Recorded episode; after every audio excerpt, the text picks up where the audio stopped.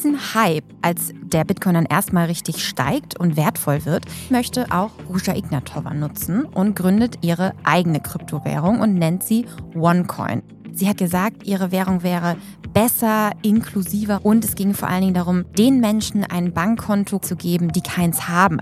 Sie dirigiert quasi ein weltweites Krypto-Imperium, sodass alle dachten, boah, da möchte ich dabei sein. Also es ist wirklich wie eine Art Sekte. Und am 25. Oktober 2017 verliert sich die Spur von Dr. Ruja. Die Crypto Queen ist weg. Und alle fragen sich, was ist dort los?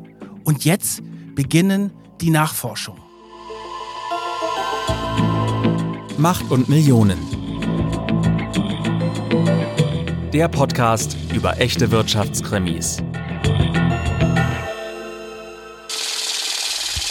Hallo und herzlich willkommen zu einer weiteren Folge von Macht und Millionen. Ich bin Solveig Gode, Wirtschaftsredakteurin bei Business Insider und mir gegenüber sitzt wie immer Kajan Özgens, stellvertretender Chefredakteur bei Business Insider. Hallo Kajan. Hallo Solveig. Heute reden wir über Kryptowährungen und wahrscheinlich habt ihr schon von dem einen oder anderen 20- oder 22-jährigen Kryptomillionär gehört. Ich habe das Gefühl, ich lese nur noch von ihnen und ärgere mich jedes Mal, dass ich keinen Bitcoin habe. Hast du Bitcoins, Kajan? Nein, ich bin auch noch nicht reich geworden, weder mit anderen Mitteln oder mit Bitcoin. Nein, also natürlich diese Geschichten, da hat man ja schon das Gefühl, was irre was verpasst zu haben. Und da geht es ja auch in der heutigen Folge bei uns darum.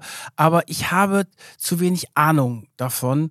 Und irgendwie ist es dann doch sehr hochspekulativ. Aber es ist immer so ein bisschen das Gefühl da, Mensch, ärgerlich, vielleicht hätte ich doch einen ganz kleinen Teil investieren sollen. Aber irgendwie bin ich auch ganz froh, dass ich es nicht gemacht habe.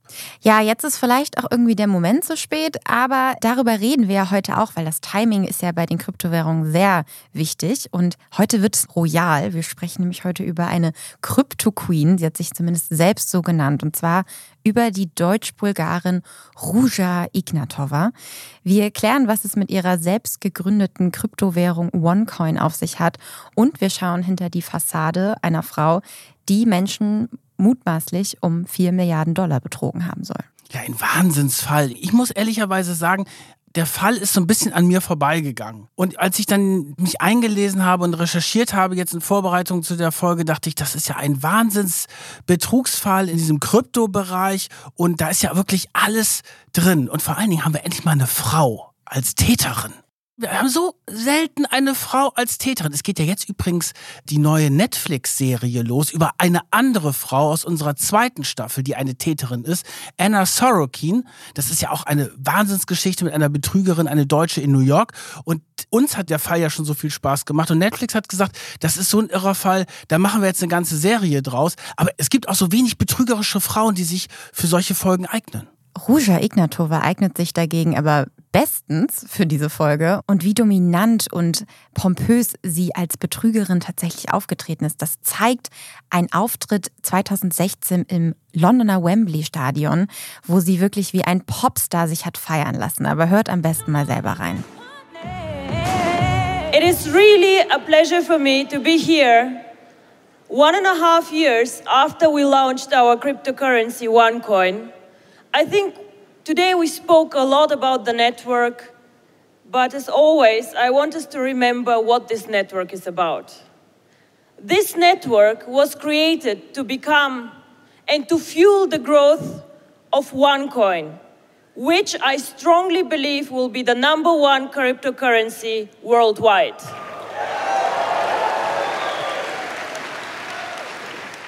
An diesem Abend tritt Ruja vor Zehntausenden Menschen auf in diesem berühmten Wembley-Stadion und sie trägt dabei eine Seidenrobe mit ganz viel Tüll und schweren Goldschmuck, den hat sie immer an ihren Ohren und am Hals und opulent geföhnte dunkle Haare. Sie ist ganz stark geschminkt, hat ihr Markenzeichen, ihren roten Lippenstift drauf und es ist ganz klar, dieser Auftritt soll zeigen, sie ist der Boss. Und als sie reinkommt und auf die Bühne kommt, das ist wirklich wie ein Popstar, weil da geht so richtig der Nebel hoch und die Boxen dröhnen und dann dieses Lied. Ich will es jetzt nicht nachsingen. This Girl is on Fire von This Alicia Keys. Is, oh, das ist ein toll, da kriegst du richtig Gänsehaut und das gibt so ein bisschen Einblick darin, dass sie wie ein Showstar auftritt und es geht ja um Krypto. Also es geht um Geld Und natürlich wollen wir alle Geld haben, wollen reich werden und so weiter, aber Geld an sich ist ja echt total langweilig. Also natürlich erzählen wir immer hier total spannende Finanzskandale, aber ansonsten ist Geld ja wirklich eher langweilig. Da hast du Scheine in der Hand und so weiter. Und hier wird das total emotionalisiert und sie ist zu diesem Zeitpunkt 2016 ja eigentlich auf dem Höhepunkt und hat diese Kryptowährung ins Leben gerufen und ja, sie dirigiert quasi ein weltweites Krypto-Imperium. OneCoin heißt das, das müssen wir vielleicht nochmal sagen. Als ja, Konkurrenzunternehmen zu Bitcoin. Und bevor wir gleich auf diese Kryptowährung an sich kommen, stellen wir einmal diese schillernde Frau vor.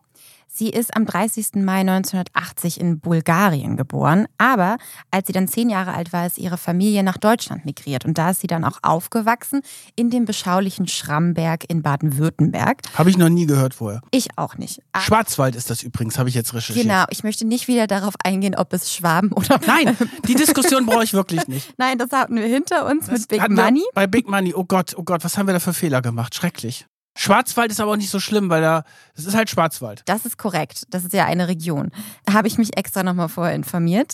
Also sie ist wirklich damals überdurchschnittlich gut in der Schule, super fleißig und sie überspringt sogar zwei Klassen, ist deswegen aber auch eher eine Einzelgängerin in der Schule. Ja, hat jetzt nicht so super viele Freunde, soll sich aber in der Schule schon sehr extravagant gekleidet haben, was ja später dann zu ihren Auftritten passt. Und das ist eine tolle Einwanderergeschichte. Da kommt jemand aus Bulgarien, ein völlig fremdes Land, lernt die Sprache, gute Noten absolviert sie in der Schule und danach studiert sie in Konstanz Jura.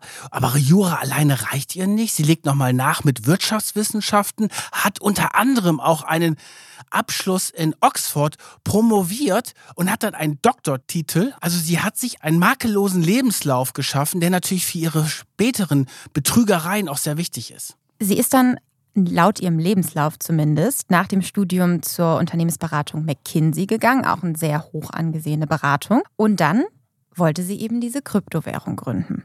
Aber vielleicht sollten wir jetzt, wo wir so schon so viel über Krypto geredet haben, euch erstmal erklären, was eine Kryptowährung überhaupt ist und wie das funktioniert und was denn diese ominöse Blockchain eigentlich ist. Und wir haben gedacht, dass das vielleicht jemand anders viel besser erklären kann als wir. Und wir haben einen dieser 22-jährigen Bitcoin-Millionäre gefragt. Wir haben einen echten Kryptomillionär hier. Genau, der hat uns einmal erklärt, Toll. wie das alles funktioniert. Und zwar heißt er Kiarash Husseinpur. Und falls ihr über ihn noch mehr erfahren wollt, könnt ihr einmal in den Business Insider Podcast, der ganz neu ist, Money Mindset reinhören, aber da erzählen wir euch am Ende der Folge auch noch mehr. Ich habe den übrigens gesehen, als er zur Aufzeichnung dieser Folge da war. Ein total unauffälliger Typ. Naja, ein bisschen dicke Uhr hat er gehabt, aber sonst eher so bescheiden, aber schon selbstbewusst auftretender Junge. Wenn du den jetzt so sehen würdest auf der Straße, denkst du, oh Mensch, ein ganz cooler Jugendlicher oder so. Und dann heißt es, oh, der Kryptomillionär ist heute zur Aufnahme im Podcaststudio. Und der hat uns jetzt eben einmal erklärt, wie Kryptowährungen funktionieren.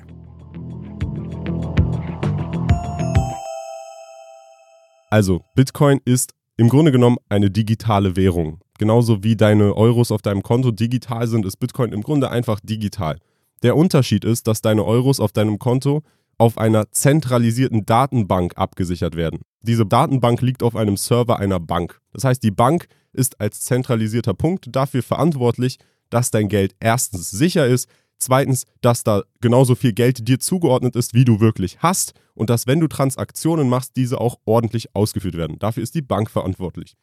Beim Bitcoin übernimmt diesen Teil der Datenbank eine sogenannte Blockchain. Eine Blockchain ist im Grunde genommen nichts anderes als eine öffentlich einsehbare Datenbank, bei der jede Transaktion nicht von einem Server durchgeführt wird, sondern von einem System an Computern, das überall auf der Welt verteilt liegt. Das heißt, jede Transaktion, die du machst und wie viel Geld du hast, wird von diesem Computersystem abgesichert, was eben nicht aus einer Partei besteht, sondern aus Tausenden, aus Millionen unterschiedlich liegenden Personen.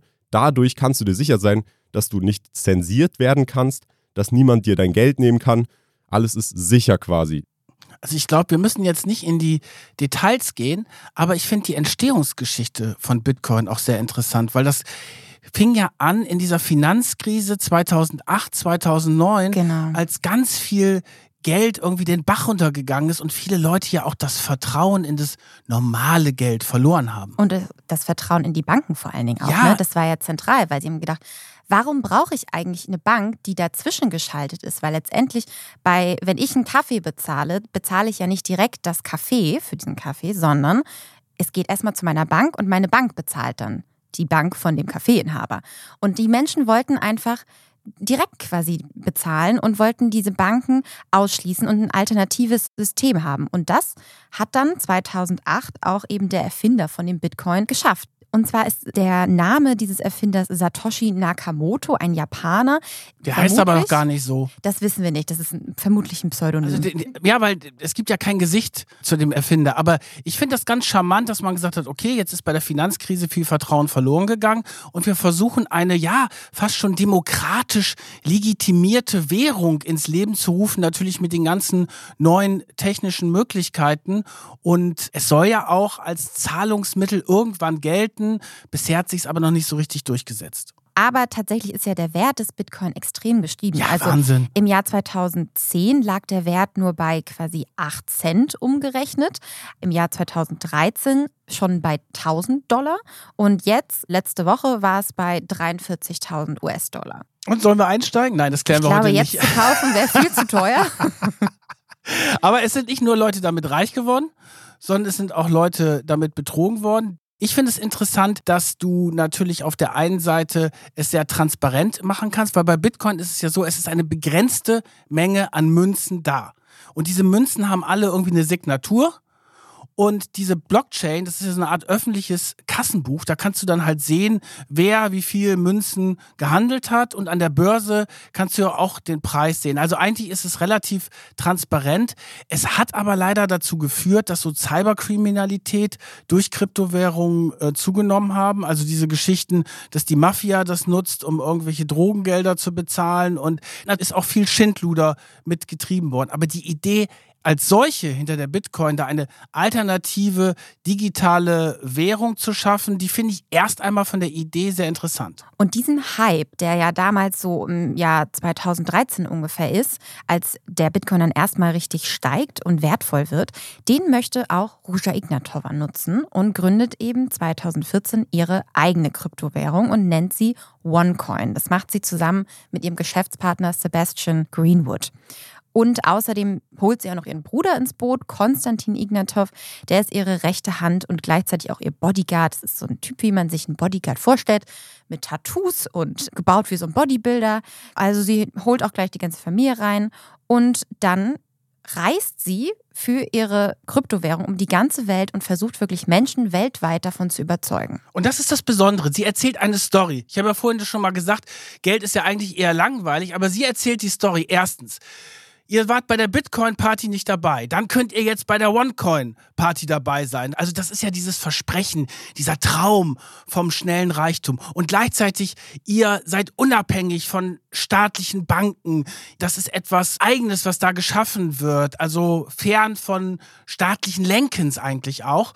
Und das gibt dann so ein Gruppengefühl. Und diese Story erzählt sie auf verschiedensten Veranstaltungen. Wir haben ja vorhin mal reingehört bei Wembley. Und diese Veranstaltungen, das sind dann auch richtige Promotion-Events, wo sie auftritt in ihren Abendkleidern, wo eine riesige, fetzige Musik dazu ist. Eine Bühnenshow eigentlich. Und dann präsentiert sie auch ihre Charts, aus denen hervorgeht, wie unglaublich erfolgreich OneCoin ist. Und sie tritt natürlich auf als, ja, Glamour-Girl mit viel Schmuck und damit man sieht, okay, die Frau hat es wirklich geschafft. Und damals, als es läuft und immer mehr Leute dazukommen, dann zelebriert sie auch ihren Reichtum. Sie feiert zum Beispiel ihren Geburtstag im berühmten Victoria and Albert Museum in London und da fährt sie dann mit einem Rolls-Royce vor und der Kuchen, den sie dann zerteilt zu ihren Ehren.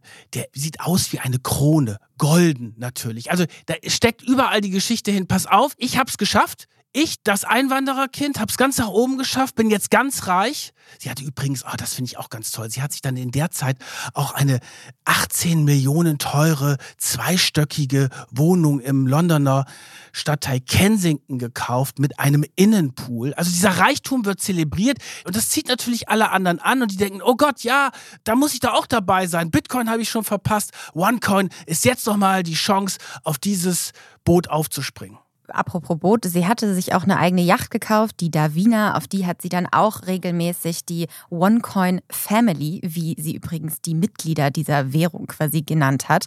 Also es war wirklich wie so eine Art Kult. Die hatten sogar ihr eigenes Handzeichen, wusstest du das? Nein. Das ist ein Kreis, also man macht quasi einen Kreis aus Daumen und Zeigefinger und streckt die anderen Finger hoch. Das soll quasi ein Kreis und eine Eins sein. Es gab sogar einen eigenen Song, den OneCoin hat produzieren lassen. One coin, a financial revolution. Spend your coins on Deal Shaker. Time that we do it major. If you need something safer, and they can educate. Also es ist wirklich wie eine Art Sekte. Sie nennen sie übrigens auch alle Dr. Ruja nur. Also nichts irgendwie Frau Ignatova oder so, sondern alle nur, ja, Dr. Ruja. Und klar, wenn man Doktortitel davor hat, das wirkt natürlich nochmal seriöser. Und dann gab es auch eine Forbes-Geschichte angeblich in Bulgarien, wo sie auf dem Titel war und dass sie Wirtschaftsfrau des Jahres dort in Bulgarien war. Also es passte irgendwie alles dazu und natürlich auch dieser makellose Lebenslauf. Und man hatte nicht das Gefühl, dass diese Frau jemals irgendwas Böses im Schilde führen könnte. One coin, one coin. All you really need is one coin. One coin, one coin. All we really need is one coin. That's all you need. Sie hat vor allen Dingen ihre Währung einfach sehr schlau positioniert und zwar als Bitcoin-Killer. Wie und warum, das hat sie eben auch in diesem Auftritt im Wembley-Stadion einmal erzählt. India, Africa, Latin America, yes, we have people working there. But we have not even started work there. And these markets I personally support with banking, with company solutions, translations of the education will come. These markets are extremely important for us because the unbanked are there, our customers. So this is just the beginning. So, ladies and gentlemen, this is a vision that really excites me. This is something that I want to do. I want to be the biggest cryptocurrency out there, a payment system, transform lives of unbanked people, small businesses, big businesses, and just really grow huge. Thank you. Sie hat nämlich gesagt, ihre Währung wäre besser, inklusiver und auch irgendwie familiärer. Sie hätten eine bessere Community und es ging vor allen Dingen darum, den Menschen ein Bankkonto quasi zu geben, die keins haben. Also den Menschen Zugang zu Finanzen zu geben, die das sonst eher nicht haben. Deswegen hat sie das auch in Ländern wie Indien und Afrika versucht, wo eben die Menschen halt nicht so einen ja, leichten Zugang haben zu Geld wie wir. Sie hat den wirklich versprochen, über eine Million Händler weltweit werden OneCoin in zwei Jahren akzeptieren. Das heißt, alle dachten, ah super, wie bei Bitcoin auch, am Anfang konnte man noch nicht damit bezahlen, aber mit OneCoin in zwei Jahren kann ich das. Wenn ich jetzt früh einsteige, kann ich wieder Teil dieses Hypes sein, wie bei Bitcoin auch, und quasi früh reich werden. Und damit hat sie eben alle Menschen abgeholt. Es war von Anfang an als quasi weltweite Kampagne ausgerichtet und wo alle Zugang haben sollte. Und die Zahlen gingen dann ja auch relativ schnell in die Höhe. 2017, drei Jahre nach dem Start der Währung, hatte dann OneCoin drei Millionen Mitglieder weltweit. Und in Deutschland waren das ungefähr 60.000 Menschen, die in OneCoin investiert haben. Und der Kurs von OneCoin ist ja auch hochgegangen. Die haben angefangen mit 50 Cent und dann innerhalb von weniger Wochen war es dann schon beim einem Euro, dann hat sich es weiter verdoppelt und so weiter. Also die Zahl der Mitglieder ist gestiegen und der Währungskurs ist gestiegen, sodass alle dachten, boah, das ist ja eine Success Story und da möchte ich dabei sein. Die konnten das dann in ihrem Konto nachverfolgen, wie erfolgreich sie da eigentlich sind. Die haben vielleicht am Anfang 5000 Euro vielleicht investiert und dann innerhalb von einer Woche, hat eine Investorin später mal erzählt, hatte sie schon 100.000. Also wirklich wahnsinnige Margen. Und diese Geschichten haben die dann auch natürlich alle erzählt bei diesen PR-Veranstaltungen. Das ist ja nicht nur Dr. Ruja, aufgetreten, sondern auch andere aus dem Club, die gesagt haben, Mensch, so nach dem Motto, eben hatte ich noch kaum Geld, jetzt habe ich investiert.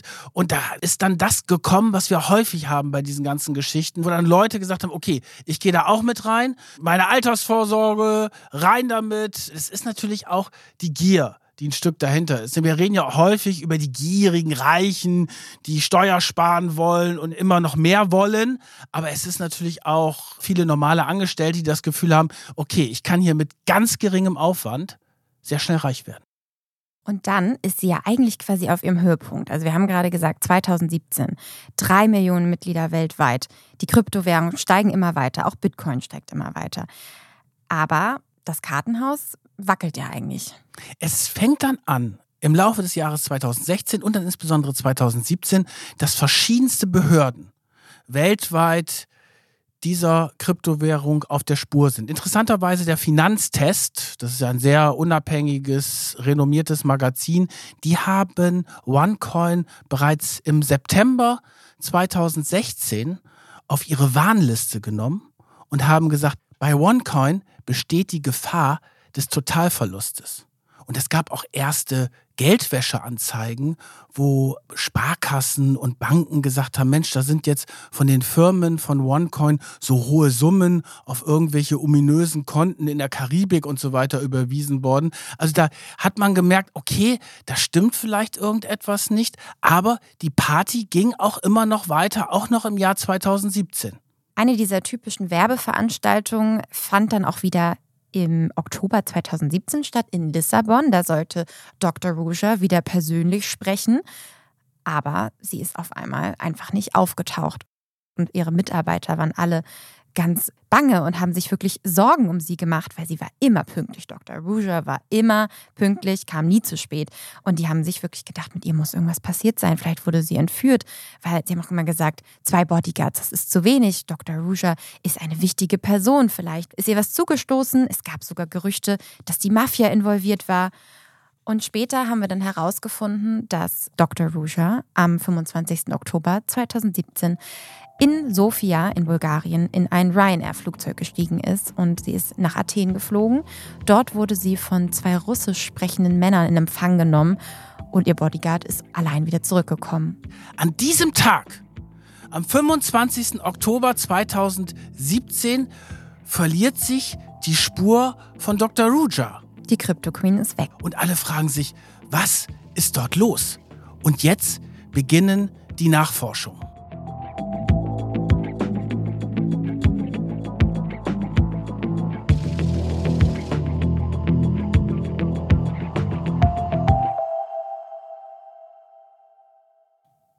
Und jetzt geht es los mit dem Krimi, der dahinter steckt. Und jetzt werden auch die ganzen Behörden noch aufmerksamer. Und wir haben ja oftmals in unserem Podcast die BaFin drin und kritisieren sie auch manchmal sehr hart, weil sie irgendwie nicht richtig hingucken und das alles durchlaufen lassen. Hier in diesem Fall hat die BaFin aber relativ schnell reagiert, nämlich einige Monate vor dem Verschwinden von Dr. Ruja hat sie bereits die Geschäfte von OneCoin in Deutschland untersagt und konnten gesperrt, weil die Hauptfirma OneCoin Limited, die war in Dubai und in Sofia, aber die hatten hier im Münsterland, in dem Ort Greven, eine Firma namens IMS. Und von dort aus sind ganz viele Gelder verteilt worden. Also man muss sich das so vorstellen, dass dort auf dem Konto in diesem wunderschönen Ort im Münsterland Gelder eingegangen sind von allen möglichen Mitgliedern. Und diese Gelder sind dann verteilt worden weltweit. Und das hat die BaFin mitbekommen. Die hat dann auch mit der US-Finanzaufsicht zusammengearbeitet, weil dort gab es dann auch plötzlich Verdachtsmeldungen, dass Gelder in Steueroasen geflossen sind von OneCoin-Konten und plötzlich hatten alle das Gefühl, oh Gott, das ist doch nicht normal, dass diese Geldflüsse gibt, da muss doch mehr dahinter stecken. Sie ist also weg und was passiert mit OneCoin? Ihr Bruder übernimmt jetzt erstmal die Geschäfte, weil es muss ja irgendwie weitergehen und es geht auch erstmal sehr lange weiter obwohl die ganzen Banken jetzt langsam aufmerksam werden und die BaFin ja auch. Und nach und nach kommt jetzt ein Land nach dem anderen auf die Spur der Betrüger und es stellt sich heraus, dass OneCoin gar keine echte Kryptowährung ist. Es ist gar kein wirkliches digitales Geld. Nein, das ist der Schwindel, das ist ein Riesenschwindel. Das Kartenhaus bricht zusammen. Und wir haben ja vorhin davon gesprochen, bei Bitcoin ist es ja so, dass es diese sogenannte Blockchain-Technologie gibt. Und die sorgt auch dafür, dass man gucken kann, welche Münzen gehandelt werden. So, die OneCoin-Leute, die waren super clever Die haben gesagt, ja, klar, wir haben auch eine Blockchain-Technologie, aber die machen wir nicht öffentlich. Die ist ganz geheim, weil wenn sie öffentlich wäre, so wie bei Bitcoin, dann wäre das ganze System so unsicher. Und dann stellt sich heraus, dass die überhaupt keine Technologie haben. Da gab es dann nämlich einen externen Dienstleister oder Experten, muss man sagen, einen Krypto-Experten, der ist dann angesprochen worden, ob er für OneCoin arbeiten möchte. Und dann hat sich relativ schnell herausgestellt in dem Gespräch, dass er eine Blockchain-Technologie schaffen sollte, weil es gab bisher noch gar keine. Und dann hat er aber gemerkt, die haben eigentlich gar kein Interesse daran diese Technologie wirklich zu haben, weil das war ja nun die Fassade. Und dann hat er angefangen, auch mit den Ermittlungsbehörden zusammenzuarbeiten. Weil jetzt war es nämlich so, dass die Ermittlungsbehörden die Spur aufgenommen haben. Nach dem Verschwinden von Dr. Ruja war es immer mehr klar, dass es sich um einen riesengroßen Betrug handeln würde. Und zwar nicht nur wegen der Blockchain-Technologie, die es gar nicht gab. Das Geld kam nämlich letztendlich klar von den Anlegern, aber das wurde ja nicht für die Währung wirklich benutzt, weil es gab ja gar keine, sondern in ein Pyramidensystem. Also das war letztendlich nur ein MLM-System, nennt man das, also ein Multilevel-Marketing-System. Das heißt, je mehr du investierst und je mehr Leute du auch dazu bringst, von deinen Freunden und Verwandten dazu bringst zu investieren, desto mehr Geld kriegst du auch raus. Und bezahlt wurden die ganzen Investoren natürlich auch in digitalen OneCoin die alle wertlos waren. Das hat mich so ein bisschen erinnert an unsere Ergo-Folge mit den Versicherungen. Total. Da gibt es ja auch dieses Pyramidensystem, dass du dann aufsteigen kannst, wenn du neue Versicherungsvertreter anwirbst und dann profitierst du auch davon, wenn die wieder Abschlüsse haben.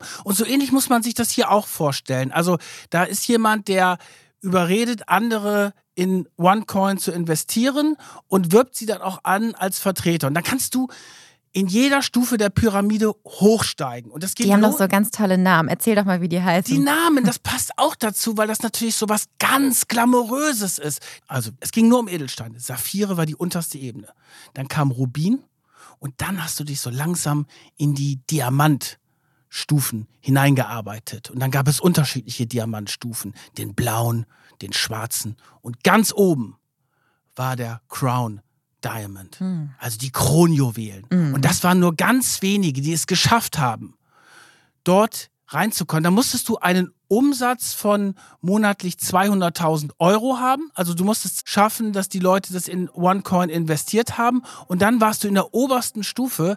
Aber es haben natürlich nur ganz wenige davon profitiert. Und das war ja auch alles auf dem Papier, weil OneCoin gab es ja so gar nicht. Es gab insgesamt nur vier dieser Crown Diamond-Mitglieder hat äh, BuzzFeed News herausgefunden. Die haben eine angeblich interne Statistik eingesehen, muss man sagen, dass das angeblich ist, weil wir können nicht nachprüfen. Und jedem dieser Crown Diamonds, die haben im September 2016 damals 231 Millionen Euro Umsatz jedes Jahr reingeholt.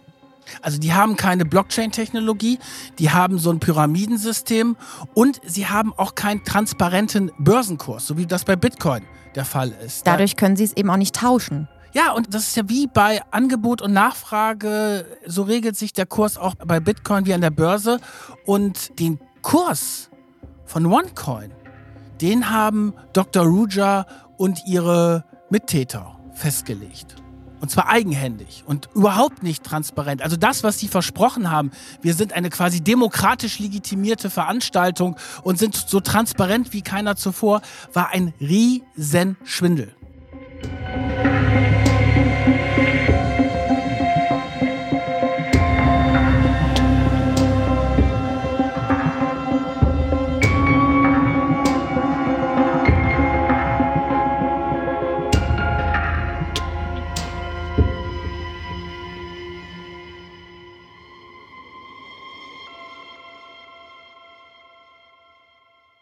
Es tauchen jetzt also immer mehr Details auf, wie dieser Betrug funktioniert hat und wer überhaupt Ruja Ignatova war, weil sie war ja scheinbar nicht diejenige, als die sie sich ausgegeben hat und hatte nicht so eine weiße Weste, wie OneCoin gerne darstellen wollte.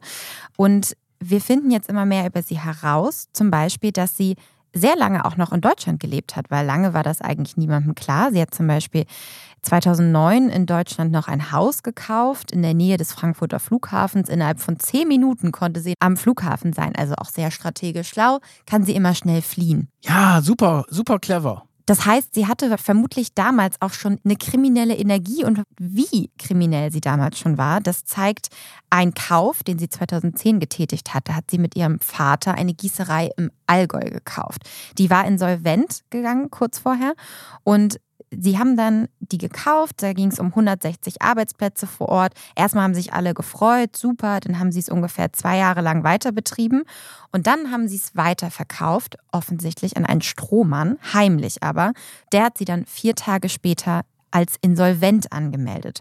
Und was dann herauskam, war, dass die Ignatovs, also sie und ihr Vater, vor dem Verkauf einfach ganz viele Maschinen abgebaut haben und ganz viel Geld aus dieser Firma rausgezogen haben, wie es nur geht, also die wirklich ausgepresst haben und dann sie haben insolvent gehen lassen und natürlich auch die 160 Menschen da in die Arbeitslosigkeit. Und dann stand sie wegen der Geschichte auch in Augsburg vor Gericht 2016 ist verurteilt worden wegen Insolvenzverschleppung und Betrug zu einer Bewährungsstrafe und interessanterweise hat der Richter ihr damals ein hohes Maß an kriminelle Energie bescheinigt. Und das war ungefähr in der Zeit, als sie mit OneCoin auf dem Höhepunkt ihrer Betrügershow war. Sie hat sich dann danach ins Ausland abgesetzt, wohl erst nach London und dann nach Dubai. Aber wo genau sie sich eigentlich immer permanent aufgehalten hat, wusste man auch nicht so richtig. Man wusste nur, sie leitet dann irgendwie ab und an mal von Sofia in Bulgarien aus diese OneCoin-Zentrale. Und ein weiterer Akt ihrer kriminellen Energie war, dass sie auch im Jahr 2013 schon an einem weiteren Pyramidenbetrug beteiligt war, und zwar an dem Bitcoin-Betrug. Also wir kommen hier wirklich mit den ganzen Coin-Namen OneCoin, Bitcoin. Was ist denn Bitcoin? Bitcoin ist letztendlich auch nur eine erfundene Kryptowährung, ähnlich wie OneCoin. Also im Prinzip genau das gleiche System wieder, auch Multilevel-Marketing. Aber da scheint sie halt ihre Idee für OneCoin gehabt zu haben. Und da scheint sie wohl auch den Greenwood, ihren Co-Partner, kennengelernt zu haben. Aus späteren Gerichtsdokumenten konnten wir jetzt eine E-Mail bekommen, die zeigt, dass Ruja schon damals wusste, dass es eigentlich immer nur als Betrug ausgelegt war und die sie damals an ihren Geschäftspartner, den Greenwood, geschickt hat. Ich lese die mal kurz vor. Es ist zwar nichts wirklich Sauberes oder worauf ich stolz sein kann, außer mit dir privat, wenn wir das Geld verdienen. Du als die magische Verkaufsmaschine und ich als jemand, der wirklich mit Zahlen umgehen kann. Wir könnten es wirklich groß machen, wie Multilevel Marketing trifft auf die Bitch der Wall Street.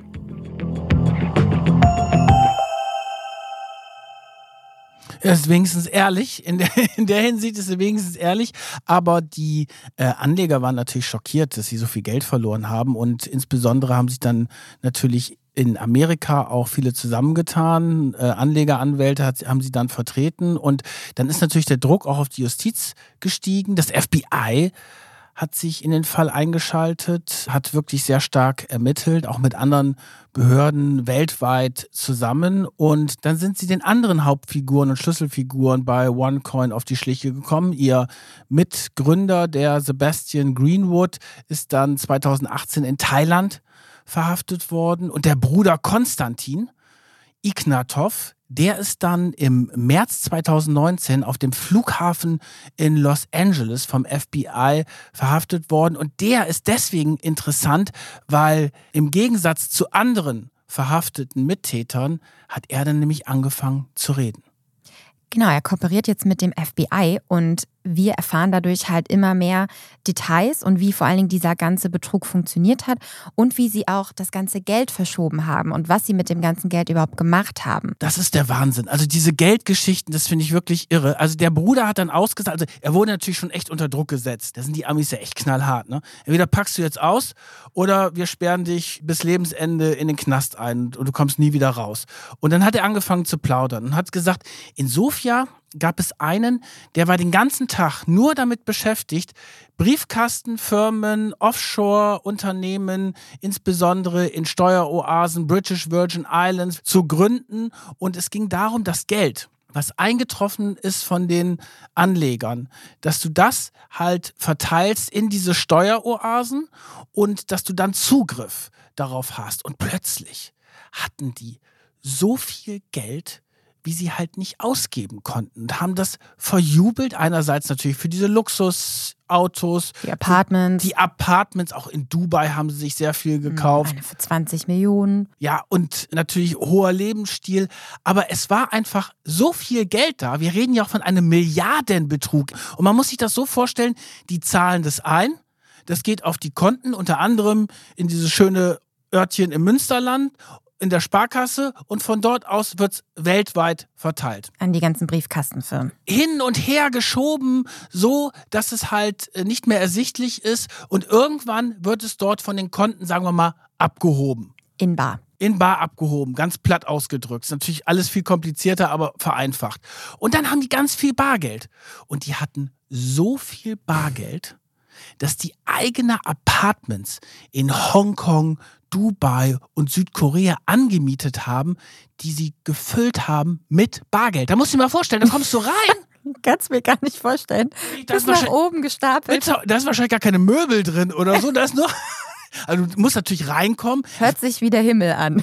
Das ist doch der Irrsinn. Normalerweise stapelst du ja das Geld irgendwie so in Tresoren. Einen begehbaren Tresor hatten sie auch in der Zentrale in Sofia. Da wurde nur wahrscheinlich das Kleingeld hingebracht. Und dann ging es natürlich los, als das Ganze aufgeflogen ist und einer nach dem anderen verhaftet worden ist, dass sie sich gegenseitig beklaut haben. Also dieser Sebastian Greenwood zum Beispiel, der hat dann kurz vor seiner Verhaftung hat er gedacht, ah, da gibt's doch noch ein Apartment in Südkorea, der soll angeblich 100 Millionen Euro in Bargeld aus diesem Apartment geklaut haben. Einfach mal mitgenommen. Diese, das ist ja das Wahnsinnige an dieser Geschichte. Da haben ganz viele Leute Geld hingebracht und es hat eine ganz kleine Clique von Kriminellen davon profitiert.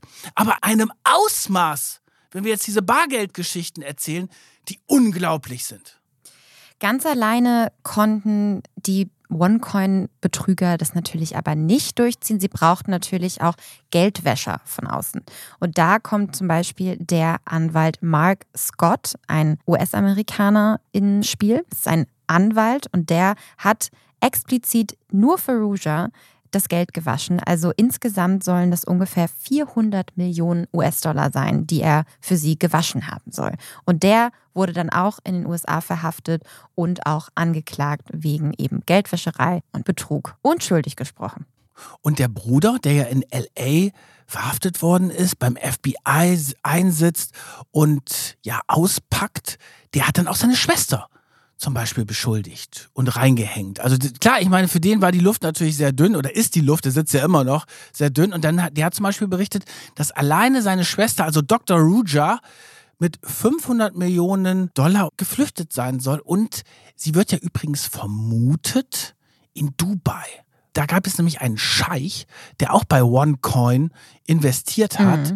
Und zudem hatte sie einen ganz engen Draht. Der hat ihr wohl auch vor der Flucht schon einen Diplomatenpass besorgt und Schutz gewährt. Und es könnte sein, dass sie möglicherweise in Dubai ist. Also der Bruder ist wirklich die Schlüsselfigur, weil er sehr, sehr viel erzählt. Und jetzt kommt halt alles heraus mit der Betrugsnummer und es stellt sich auch heraus, dass die Mitglieder, die dort eingetreten sind, die konnten auch nicht einfach so in diesen OneCoin-Club reingehen, sondern sie brauchten immer einen Türöffner, der sie reingebracht haben, sodass das so ein bisschen so ein exklusives Ambiente hatte. Wie so ein Club. Und natürlich, wenn du so ein Provisionsgeschäft machst, wo du Leute reinholst und sagst, okay, ihr profitiert davon, wenn ihr neue Leute ranschleppt, dann wollen natürlich auch alle weitermachen und keiner will bei der ganzen Geschichte verlieren. Und dann ist natürlich auch das Ziel, in der Pyramide aufzusteigen. Aber diese ganzen Leute, die dort aufgestiegen sind,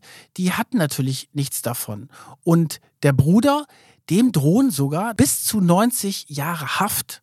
Trotzdem, obwohl er ausgepackt hat. ja, aber du weißt ja, wir hatten doch mal diese schöne Folge mit Florian Homm, dem haben doch auch da irgendwie 250 Jahre Haft. Mhm. Ja, ja. 225, ja. Ja, das darf man ja auch alles nicht ganz so ernst nehmen. Die Ja. Amis sind da in anderen Dimensionen unterwegs. Aber das Interessante ist, Bruder und Schwester waren natürlich wirklich sehr eng. Jetzt ist die Schwester unterwegs auf der Flucht. Der Bruder sitzt im Knast und packt aus gegen sie. Er hat nämlich zum Beispiel auch diese E-Mail, die wir gerade vorgelesen haben, mit dem FBI zur Verfügung gestellt. Und danach können wir jetzt eben ja rekonstruieren, wie das alles gelaufen ist. Aber gegen Ruja wird natürlich auch ermittelt und sie wird auch angeklagt. Das haben wir vielleicht noch gar nicht gesagt. Am 6. Februar 2018 schon wird sie vor einem US-Gericht angeklagt in ihrer Abwesenheit, aber die Anklage bleibt erstmal versiegelt. Ja, das finde ich toll bei den Amis. Die haben irgendwie so, deswegen machen die auch so tolle Filme und Krimis, weil da ist einfach ein super Stoff da. Ne? Also du hast eine Anklage und keiner weiß davon, weil es versiegelt ist. Das haben sie natürlich aus ermittlungstaktischen Gründen gemacht, damit die anderen keinen Wind davon bekommen. Sie wird jetzt auf jeden Fall weiterhin mit internationalem Haftbefehl gesucht. Falls ihr sie also mal auf der Straße seht, dann könnt ihr euch wahrscheinlich ein ganz gutes Trinkgeld verdienen, wenn ihr sie verratet. Aber wie verschwindet man? Die ist jetzt seit viereinhalb Jahren verschwunden.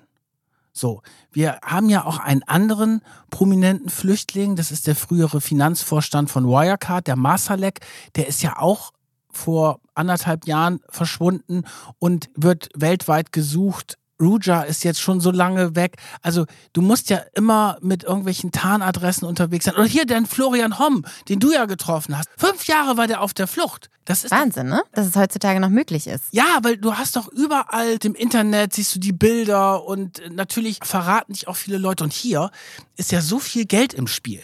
Es wird ja immer drüber spekuliert, dass natürlich auch die organisierte Kriminalität da mit drin ist, weil so viel Bargeld da auch ja, unterwegs ist. Die Mafia. Da muss es doch viele Leute geben, die ein Interesse, ein finanzielles Interesse haben, dich zu verraten.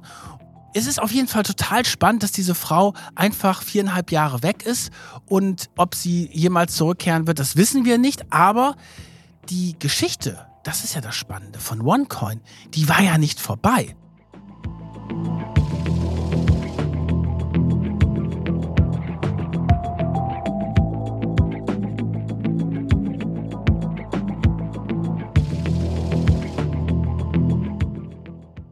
Man sollte jetzt denken, OneCoin ist doch jetzt am Ende oder die sind doch K.O., wenn ja, ihre Chefin nicht mehr da ist. Ja, vor allen Dingen mehr Betrug geht doch nicht. Also erstmal haben der Bruder und andere Kumpanen das Geschäft weitergeführt. Die sind dann aber auch verhaftet worden. Und haben es ja auch zugegeben. Ja, der Ignatov hat es ja wirklich vor Gericht zugegeben. Ja, und jetzt müssten doch die ganzen Anleger auch alle super sauer sein und auf allen Wegen versuchen, an ihr Geld ranzukommen. Und die Anlegeranwälte, sowohl in Amerika als auch in Deutschland sagen, dass sie erstaunt darüber sind. Denen wird nicht die Bude eingerannt. Ein Anlegeranwalt hat immer gesagt, wo sind denn die ganzen Anlegeropfer? Und das ist, glaube ich, etwas, was mit diesem besonderen Status von OneCoin zusammenhängt. Wir haben ja von am Anfang schon mal davon gesprochen, das hat so was Sektenhaftes, so eine abgeschlossene ja. Gruppe. Und in den Ermittlungen kam auch heraus, dass die Mitglieder so in abgeschlossenen Gruppenchats hm, auf Telegram oder Facebook. Ja, da sind sie unterwegs und die haben sich dann auch irgendwie eingebläut, nein, Dr. Ruja ist keine Betrügerin, das ist alles eine große Lüge. Und da wurden auch in diesen Chats dann keine abweichenden Meinungen zugelassen. Also wo die gesagt haben, nein, wir glauben weiter an OneCoin. Also irre eigentlich, ne? wenn du dir das überlegst. Das, das sind ja Gehirnwäsche, weil sie haben ja dann auch, die OneCoin-Menschen haben auch gesagt, wenn jemand mal eben Zweifel geäußert, ja, das sind alles Hater, weil sie eben nicht jetzt profitieren wie du. Ja, und in Europa ist es mittlerweile vorbei mit OneCoin, weitgehend. In Deutschland ist es ja untersagt. Aber es gibt ganz viele Länder auf der Welt, insbesondere Pakistan zum Beispiel. Oder Indien, glaube ich. Russland, in arabischen Staaten, in Afrika geht die OneCoin-Geschichte immer noch weiter. Man weiß nicht so richtig, wer ist da jetzt eigentlich äh, dabei. Natürlich auch nicht mehr in dieser ganzen Dimension mit diesen pompösen Festen, die damit zusammenhängen. Und im letzten Jahr begann ja ein sehr, ja, man muss schon sagen, skurriler Prozess in Münster. Da standen drei Deutsche vor Gericht. Ein Ehepaar und ein Anwalt. Die sahen so ganz hausbacken aus und bodenständig. Und das waren diejenigen, die haben das Geld verteilt. Die hatten halt dieses Konto von dieser Firma in Greven im Münsterland. Bei der kleinen Sparkasse, von der wir schon gesprochen haben. Genau, bei der Sparkasse. Und dann haben sie insgesamt 88.000 Einzahlungen entgegengenommen von den OneCoin-Investoren, Anlegern. Und da kam dann eine Summe von über 300 Millionen Wahnsinn. zusammen, was dann verteilt worden ist. Und die BaFin hat es immerhin geschafft, 30 Millionen davon einzufrieren. Das heißt, in diesem Fall ist es wirklich so, dass da noch Geld da ist, aber zum Erstaunen der Ermittlungsbehörden und auch der Anlegeranwälte sind die ganzen Gläubiger, die eigentlich Sturm laufen müssten, gar nicht so sehr dahinterher, weil sie immer noch, und das ist das Irre für mich, weil sie immer noch an OneCoin glauben. Ich meine, wie blöd kann man denn sein? Entschuldigung, ich möchte den Menschen jetzt echt nicht zu nahe treten, aber ich meine, es wundert mich, dass Leute immer wieder auf diese Betrugsmaschen reinfallen. Ja, bei OneCoin ist nochmal anders, weil es ja wirklich sehr, sehr spekulativ und sehr unsicher in dieser Kryptowelt vor allen Dingen ist. Und Experten sehr früh schon gesagt haben, dass da irgendwas nicht koscher ist. Also ich erinnere mich an einen Podcast, den ich gehört habe, da hat ein Krypto-Experte von Anfang an gesagt, wo ist denn Ihre Blockchain? Die müssen doch mal Ihren Code offenlegen, sonst können wir ja gar nicht sagen, ob Sie wirklich eine Blockchain haben. Und wenn Sie keine haben, dann ist es auch keine Kryptowährung. Und die haben versucht, auch einige Anleger zu warnen.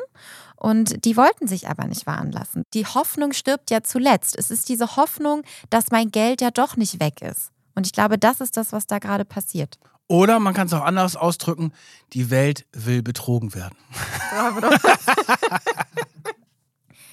Wir wollen euch aber natürlich trotzdem nicht sagen, in was ihr investieren sollt und in was nicht und ob ihr Krypto-Anleger werden solltet oder nicht. Das müsst ihr alles selbst entscheiden. Wir geben in diesem Podcast natürlich keine Anlageberatung Falls ihr aber eben einfach noch mehr über Geldanlage erfahren wollt, dann hört doch mal in unseren neuen Podcast unseres Kollegen Leo Ginsburg rein. Der heißt Money Mindset. Und da interviewt er unter anderem auch Kiarash, unseren Bitcoin-Millionär. Da könnt ihr euch ja mal ein bisschen Inspiration für eure Geldanlage holen, wenn ihr wollt. Ich finde es auf jeden Fall sehr gelungen. Also die Kryptowährung, ich glaube, das muss man am Ende nochmal sagen. Kryptowährungen sind hochspekulativ ohne Frage. Aber es sind keine Betrugsfälle an sich. Also dieser Fall OneCoin ist ein besonderer Fall. Und ich habe ja vorhin schon gesagt, ich bin jetzt nicht in Krypto investiert. Und nach dieser Folge ist es auch nicht so, dass die Lust da eher wächst, sondern das ist halt einfach eine Geschichte, wo du alles verlieren kannst, ohne Frage. Nichtsdestotrotz ist es so, dass wir nicht wissen, ob wir in 10 oder 15 Jahren wirklich noch mit unseren Geldscheinen bezahlen und dass diese digitalen Währungen, glaube ich schon, auf dem Vormarsch sind. Und wenn sie noch ein bisschen seriöser werden, wenn ihre Kinderkrankheiten weg sind, also da ist auf jeden Fall sehr viel Spielraum da. Und ich kann mir gut vorstellen, dass in 10, 15 Jahren die Zahlungsmittel Kryptowährung sich mehr durchgesetzt hat als jetzt. Das kann auf jeden Fall sehr gut sein und das ist, glaube ich, auch die Prognose von vielen Experten. Aber das überlassen wir doch lieber anderen, diese Prognose. Und deswegen entlassen wir euch jetzt mal aus dieser Folge. Es hat uns sehr viel Spaß gemacht, wie immer. Falls ihr Feedback an uns habt oder Fragen, dann schickt uns gerne eine E-Mail an Macht und Millionen at businessinsider.de. Vorsicht, das ist eine neue E-Mail-Adresse. Ihr könnt uns natürlich auch gerne auf Instagram folgen. Da veröffentlichen wir auch Fotos, unter anderem auch das Foto von Dr. Ruja und auch unter anderem von dem Headquarter in Bulgarien. Und wenn ihr dann Dr. Ruja auf dem Foto erkennt und seht, dass ihr irgendwie drei Straßen weiter wohnt, dann meldet euch auch bei uns. Ja, unbedingt. Wir wollen das natürlich weiterverfolgen, weil noch ist sie ja nicht gefasst, noch ist der Fall ja noch nicht zu Ende. Hörer von Macht und Millionen fast Dr. Ruja, das wäre doch eine super Schlagzeile. Oh ja, wir würden das auf jeden Fall als Artikel machen bei Business Insider. Nein, wir würden das ganz groß inszenieren. Eigener Podcast. Na gut. Vielen Dank fürs Zuhören und dann bis zum nächsten Mal. Tschüss.